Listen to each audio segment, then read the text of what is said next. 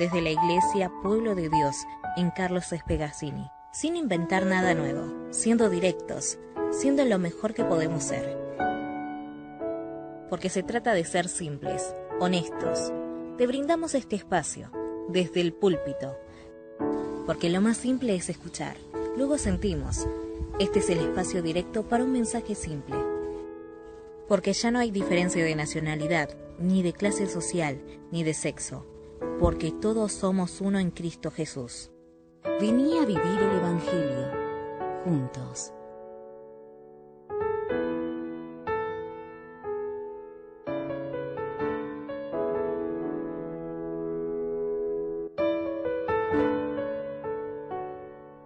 Bien, acuérdense que estamos viendo una serie que descansen, vivan y estén firmes. Como les contaba la semana pasada, esto tiene que ver con un viejo librito que tenía yo ahí, que es este, este librito que es de, de Watchman Lee, este, muy muy antiguo. Pero bueno, le dimos una vuelta de tuerca y todo, porque las cosas hay que ayornarlas. Pero la palabra de Dios este, es para siempre. Y vimos la introducción, estaba pasado en el libro de Efesios, y vimos que había como tres estados la vida de un cristiano, eh, lo primero que tiene que hacer un cristiano es eh, entender cuál es su posición en Cristo. ¿Mm? Por eso la palabra clave acá es sentarse, descansar. Es lo primero que cualquier cristiano tiene que hacer si realmente es un verdadero cristiano. ¿Eh? Lo segundo es cómo vivimos nuestra vida, nuestra actitud ante el mundo ¿Eh? Y eso es caminar, como uno camina, así como uno camina, así es como eh, eh, un cristiano muestra, muestra lo que realmente hay en su interior y lo último es la actividad frente a la maldad del mundo, podemos llamarlo diablo, podemos llamarlo enemigo, podemos llamarlo sistema, el sistema del mundo está una hueste de maldad, un sistema de maldad que, en el cual vivimos y del cual no podemos escapar. O sea, estamos para vivir acá, fuimos creados para vivir acá. Y la eternidad es el futuro, pero la salvación empieza acá y ahora. Y uno empieza a vivir como cristiano, no cuando se muere, no cuando va al cielo, sino acá. Acá se comienza a vivir. Y hoy quiero hablarles acerca de descansar. Y vamos a leer en la carta a los Efesios, el capítulo, el 1, del 17 al 21.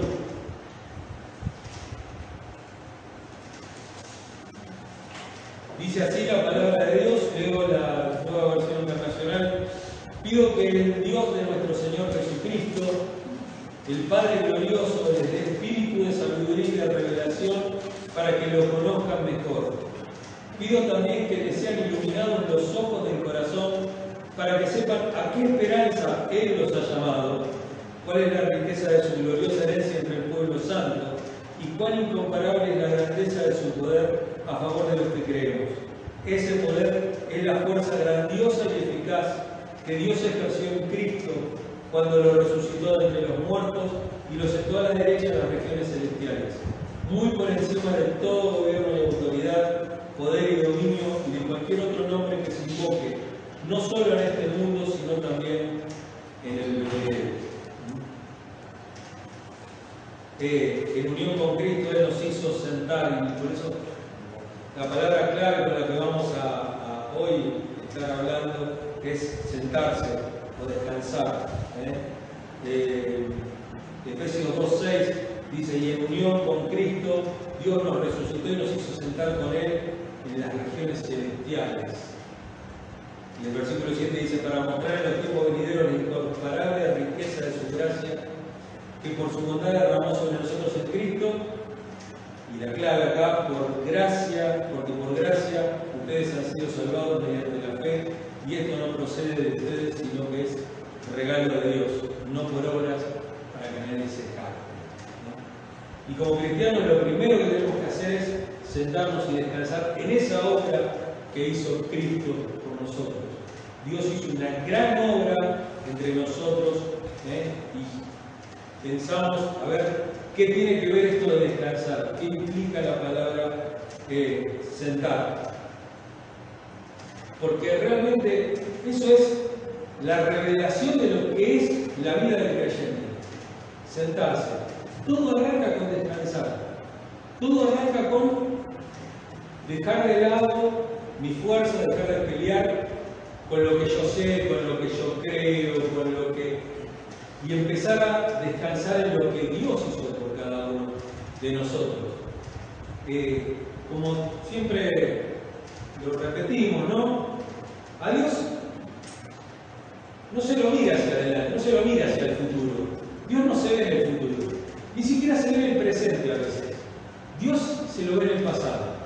Cuando uno se da cuenta y ve todas las situaciones malas que ha tenido en su vida y de las cuales ha sido librado y ha salido airoso de todas esas cosas, uno dice, ¿qué tal? Dios estaba ahí. Dios estaba ahí y yo no me daba cuenta. A Job, le pasó eso también, ¿no? Dios, dice, Dios estaba ahí y yo no me daba cuenta.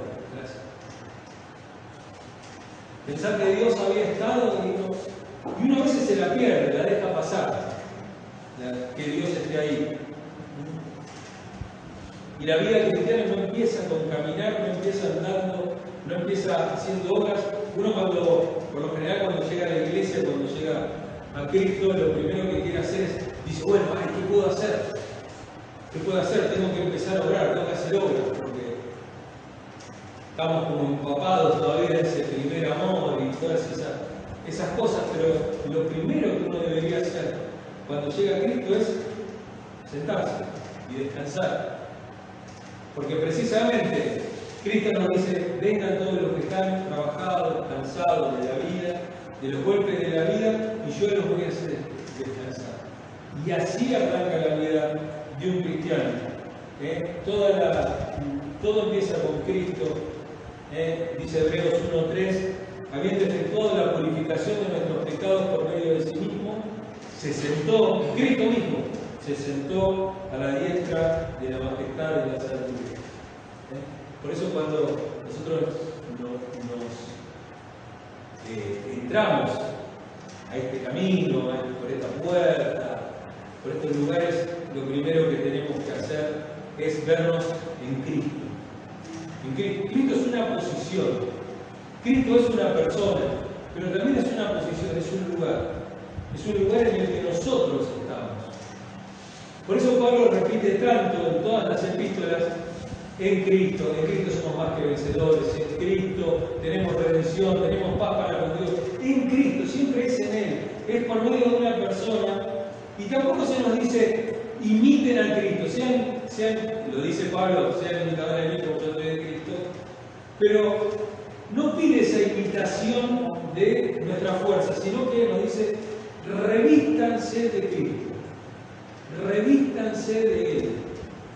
Nosotros, acuérdense que el Espíritu ya no está sobre nosotros solamente, como estaba eh, con los profetas del Antiguo Testamento, sino que está sobre nosotros, en nosotros y alrededor de nosotros.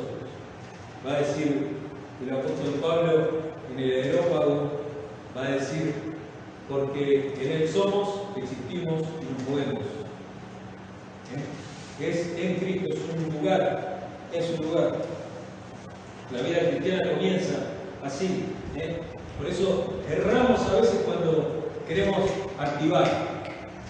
Cuando queremos activar sin haber descansado, sin haber entendido, haber entendido el enorme peso que Dios nos quitó de la espalda. Y uno dice, bueno, pero yo no cometí tampoco tantos pecados ni nada. No, pero los golpes de la vida, los mismos golpes de la vida. Lo que, lo, que la vida te hace, lo que la manda. Después cuando veamos este, el, caminar y, el, estar firmes, vamos a ver con este sistema que está totalmente corrompido, está mal, estamos mal. O sea, el mundo va de mal en peor. Pero uno todos los días, eso te termina agobiando, te termina desesperanzando. ¿eh? Algunos quieren andar para después poder sentarse. Uno por lo general hace eso. Uno dice, bueno, primero tengo que andar y después me tengo que sentar. Bueno, esto es un orden invertido. Primero me tengo que sentar para después caminar. No tiene nada que ver con eso de que vengo a la iglesia y tengo que estar sentado un tiempo hasta que me hacen la membresía y todo. No tiene que ver con eso, sino que tiene que ver con un reconocimiento de Cristo. De Cristo, qué es lo que hizo Cristo en mi vida. ¿eh? Porque hablábamos del sistema humano. El sistema humano, el sistema que rige el mundo, eh, en donde sea, política, eh, en el ámbito laboral, en donde sea, siempre es lo mismo. Primero uno actúa y después disfruta de los beneficios. Es como si acá te tendrías que jubilar para después poder empezar a trabajar. Acá es al revés. Acá primero descansamos, nos jubilamos de todo lo que traíamos, de todo ese peso y una vez que estamos bien, ahí empezamos. Y es difícil porque cuando uno lo cuenta, cuando uno le explica a alguien eso, dice, no, no, no le entra en la cabeza. ¿eh? ¿Cómo vamos a lograr las cosas sin esfuerzo? ¿Cómo es que todo es sin esfuerzo? ¿Cómo es que no tenemos que poner nada? ¿Cómo vamos a avanzar si no nos movemos? Y Dios te dice, no, lo primero que tenés que hacer vos es venir, vos que estás trabajado, que estás cansado, y yo te voy a hacer descansar. Fíjense lo que son las, la, vida de fe, que es algo tan extraño, y las matemáticas de Dios, ¿no? Dios tiene unas matemáticas especiales. Dice Isaías 40, 29, Él da esfuerzo al cansado y multiplica las fuerzas al que no tiene ninguna. Cualquier cosa muy simple, si alguno no lo sabe, bueno, ya estaríamos mal. Pero cualquier número multiplicado por cero, ¿cuánto da? Bueno, bueno. estaban todos contentos que la sabían. Cualquier número multiplicado por cero, bueno, Dios multiplica ninguna fuerza y le da una fuerza inconmensurable. ¿Eh? Multiplica la fuerza de que no tiene, de que no tiene ninguna. Dice, no, bueno, pero tendría que tener un poquito de fuerza para que así me la pueda multiplicar. No, Dios multiplica por cero y le da mucho. Si uno trata de comenzar sin descansar primero, no lo va a lograr. Si uno se aflige, se aflige este, por obtener, termina perdiendo todo. Lo vimos cuando estuvimos viendo el Evangelio en las semanas anteriores, vimos esta cosa de, cómo Jesús nos dice, este, no se afanen, no se afanen por el día de mañana, no se preocupen, no, no tengan en eso. Cada día tiene su propio afán, tiene su propio mal. Cada, día, como dice alguna versión, cada día ya tiene sus propios problemas. ¿Eh? Y hablábamos de renovar la fuerza todos los días. Todos los días Dios te da la gotita de fuerza. Dice, esta es para hoy, gastátela toda. Mañana te doy otra. A veces se guarda, ¿no? Fuerza, dice, no, porque si no mañana, ¿qué? Dios, así como la misericordia de Dios se renueva cada mañana, las fuerzas que nos da también se renuevan todos los días. Y el cristianismo no se inicia con eso de mucho hacer, sino que empieza con una frase que dice Cristo en la cruz de Calvario y que es consumado es. Consumado es.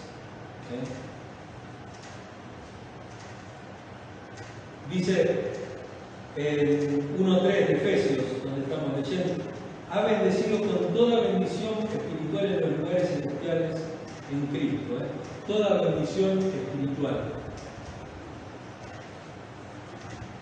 No es dinero, no es fama, no es posición, no es, sino que es algo espiritual. Es algo espiritual. Las demás cosas vienen por añadidura, vienen después, después vienen. Y si no vienen, está bien también. Como, dice, como dice Pablo, he aprendido a vivir en abundancia y también en escasez. He aprendido a tener mucho, he aprendido mucho, a tener muchas cosas. Pero también he aprendido a conformarme cuando no tengo nada. La ley de la conformidad. Eh, se nos invita a que nos sentemos para disfrutar lo que Dios nos ha dado y no a que hagamos algo por nosotros mismos. Ya acá había notado, no, sé qué iba a estar el fin de semana, ustedes saben que cuando yo era chico, mi papá me llevaba a trabajar a la verdulería, de la carnicería. Tenía, tenía negocio mi papá. Y había algo que odiaba, que era que vos hagas algo sentado.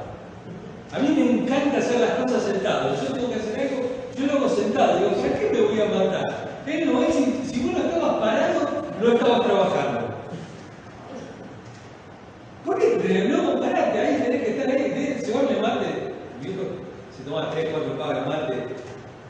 Se lo llevaba por la bombilla se lo daba lavado, todo, pero mi viejo igual seguía tomando. Decía, viste, vos se lo dabas lavado y era asqueroso, cosa que te dijera que no. Agarró y te decía, arreglalo. Arreglalo, acomodalo.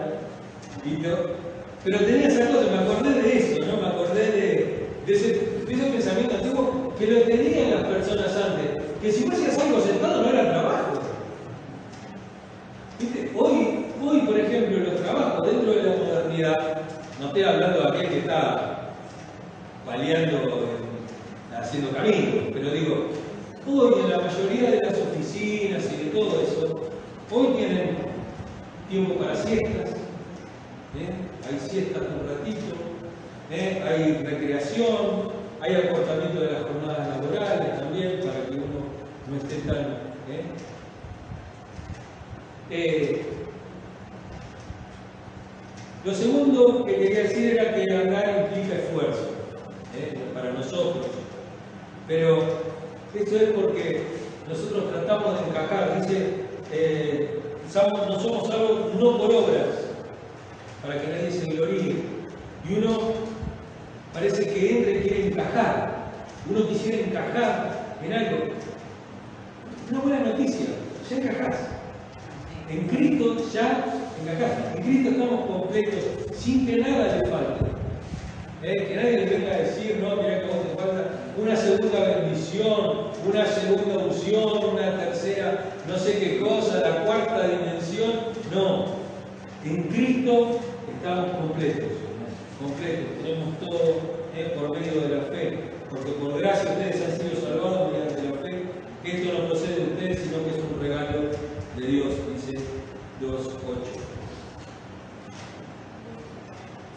Tercero, Solo por la fe, ¿eh? salvos por la fe. Somos salvos por confiar en Cristo. A lo mejor esto puede parecer a veces un poquito básico, bendicionarse como campaña de evangelización. Pero el tema es que cuando nosotros vivimos muchos años en el Evangelio, todos los que estamos acá tenemos muchos años de Evangelio, nos olvidamos de estas cosas.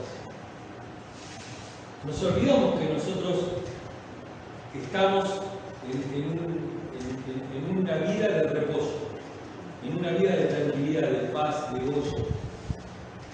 ¿eh? Y queremos hacer. Somos salvos solamente por confiar. ¿eh? No hicimos nada para salvarnos y descargamos solamente nuestro peso, el peso nuestro, sobre Cristo. ¿eh?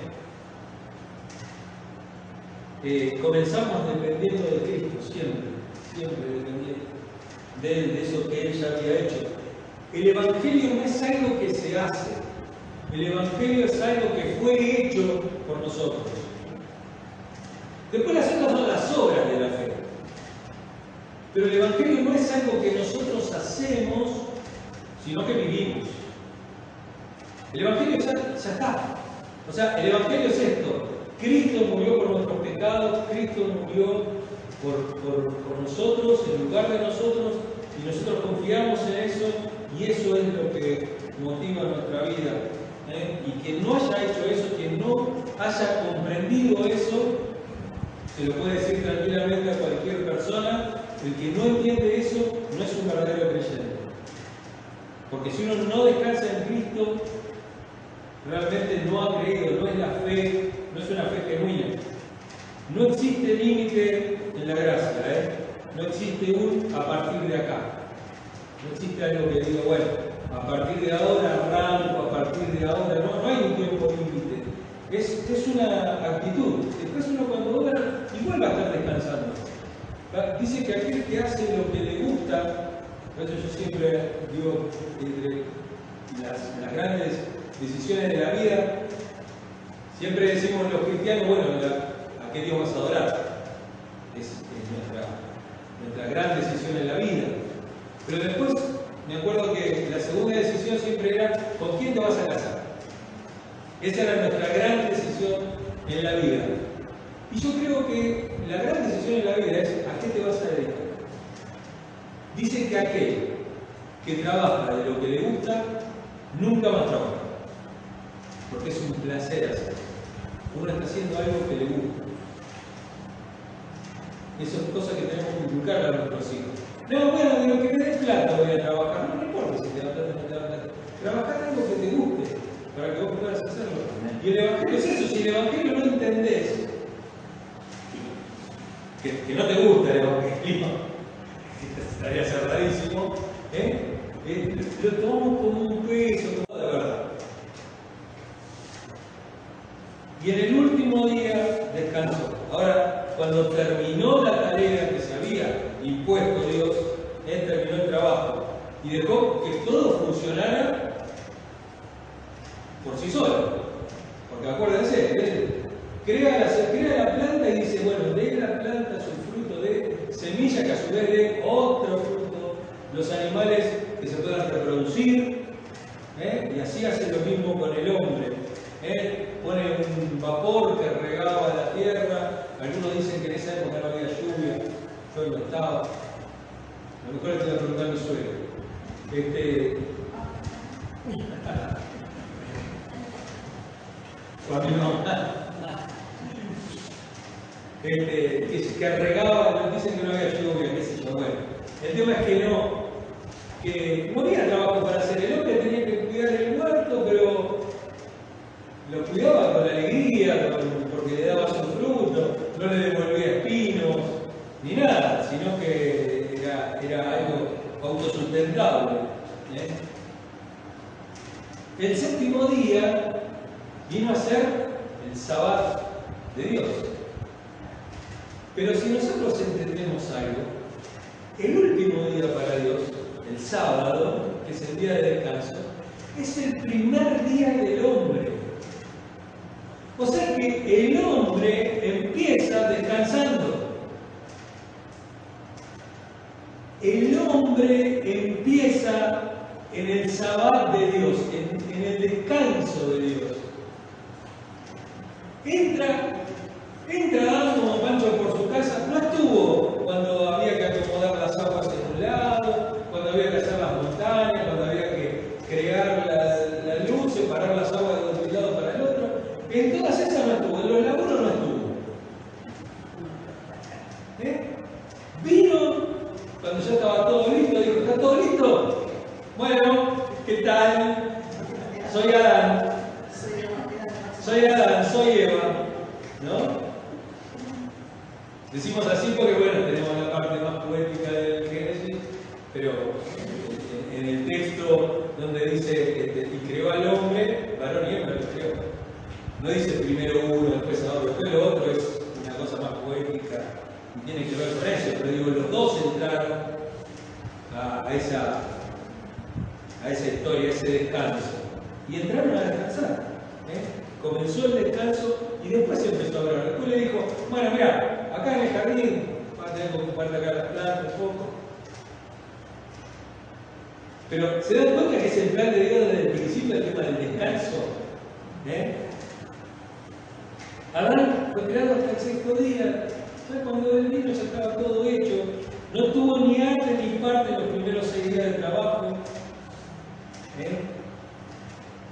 El séptimo día de Dios no era en realidad sino el primer día de Adán. ¿eh? El hombre primero tiene que no en su propio descanso, sino en el descanso de Dios, en el descanso de la obra consumada de Dios.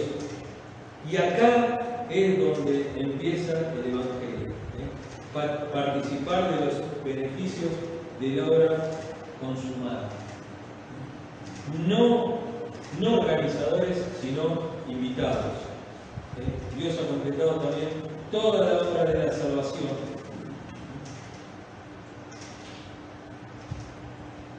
Dice Jesús, mi Padre aún hoy está trabajando y yo también trabajo. ¿Eh? Ya llegará el momento de poner las manos en la obra. Jesús también, Jesús viene acá y trabaja, esos tres años que estuvo ministrando, trabaja para que nosotros podamos descansar con Él y Él va a llegar al punto culmine, ¿eh? donde dice consumado es. ¿eh? La palabra consumado es con, que es una acción completa, significa acción completa, y sumado viene de suma, ¿eh? que es el punto más alto. Es eso, consumado. Y también hay una palabra que es una palabra en griego que es tetelestai. Tetelestai es una palabra que se utilizaba para las deudas y para la cárcel. Por ejemplo, a vos te condenaban a siete años de prisión. Entonces, venía, había una tabla de madera frente a tu celda, venía el guardia, el, guardia de la cárcel, pasaba un año, te ponía, cumplió un año. Cuando cumplía todos los años, te firmaba una cosa, un, un papel, un papiro que decía Tetelestai. Verán, está todo pago. Ya está todo pago, no se debe nada. Acá no se debe nada. Y eso se ponía, por acá se ponían en los templos, se ponían en las entradas de las ciudades. Pues decían, no,